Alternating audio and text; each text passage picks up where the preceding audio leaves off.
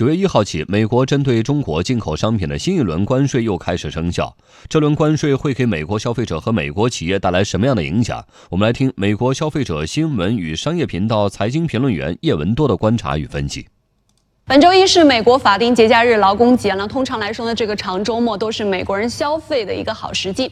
不过今年受贸易战的影响呢，消费专家是提醒美国消费者，在购物时一定要警惕所谓的隐藏消费税，也就是变相提价。一些消费专家建议消费者要找至少打八折的产品，这样呢才可以抵消约百分之二十的关税的影响。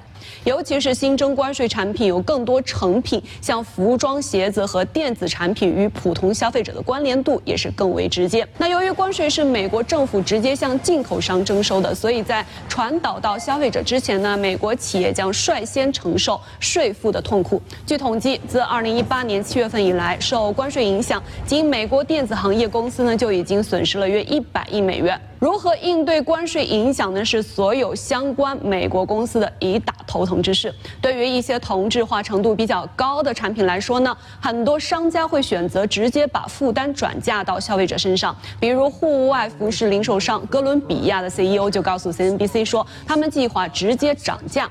不过，为了怕消费者流失有损市场份额，一些大企业呢也会自行消化关税的影响，以避免涨价。以苹果为例，尽管它处在整个贸易战的最前沿，但是我们一直没有看到苹果产品的明显涨价。为此呢，苹果自行支付了约五亿美元的关税。但是呢，不是所有的公司都有这样的实力。关税对于美国中小企业的冲击要远大于大型企业。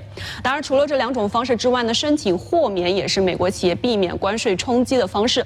苹果呢也曾经试图申请，但是被特朗普拒绝了。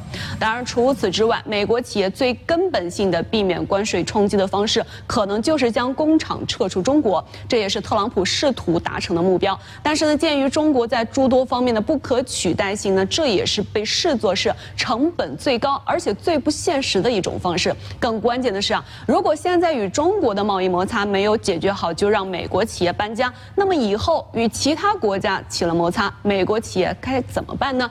毕竟现在美国可不是只与中国这一个国家有贸易摩擦。